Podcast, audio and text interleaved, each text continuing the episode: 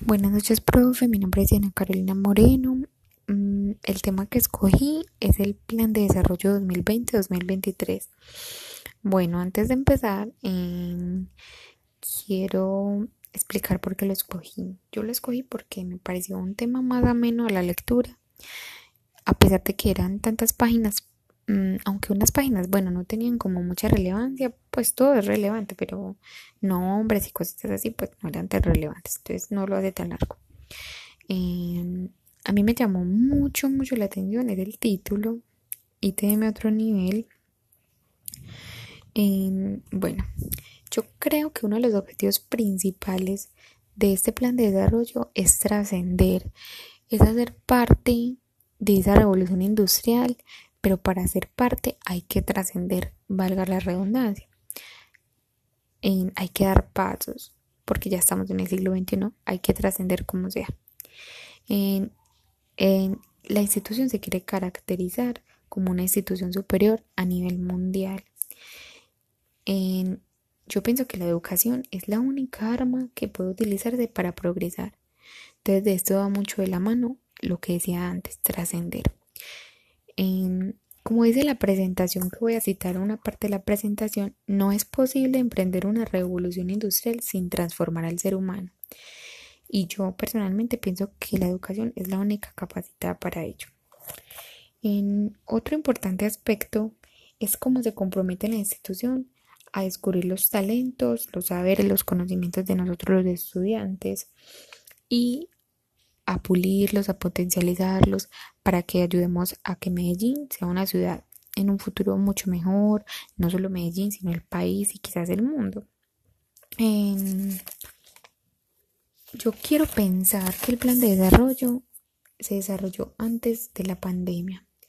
Porque, profe, porque yo digo eso, porque la educación en Colombia en muchas instituciones no estaba preparada para ser completamente virtual. Y según lo que yo pude comprender en este plan de desarrollo, si este plan se creó antes de, todo lo de la pandemia del COVID-19, entonces el ITM se estaba, mm, lo dijera, se estaba reinventando antes y estaba creando ideas de cómo crear una educación virtual, o sea, cómo tener mejor acceso a él, a la educación virtual.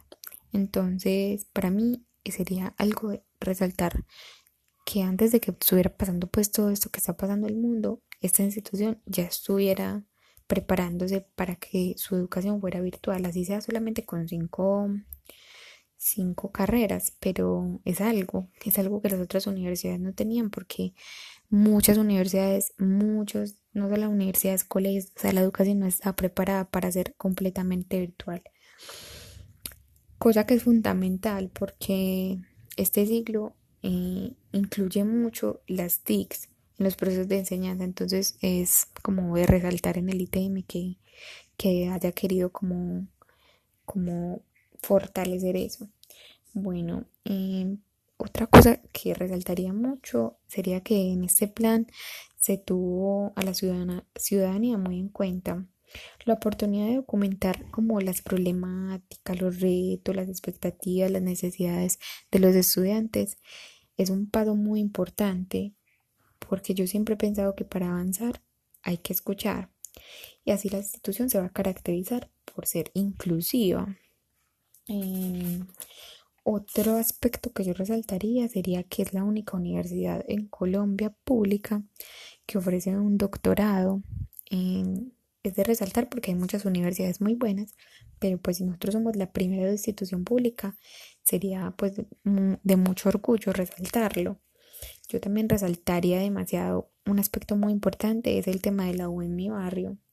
Es como a personas vulnerables, a personas que pueden no tener acceso a, la institución directamente, se le puede llevar al barrio y son estrategias para que esas comunidades vulnerables tengan la oportunidad de prepararse y salir adelante, pues como de superarse. el objetivo principal de este plan de desarrollo es convertir a los ciudadanos, pues convertirnos a nosotros en ciudadanos globales, siempre trabajando juntos, es lo que yo entendí.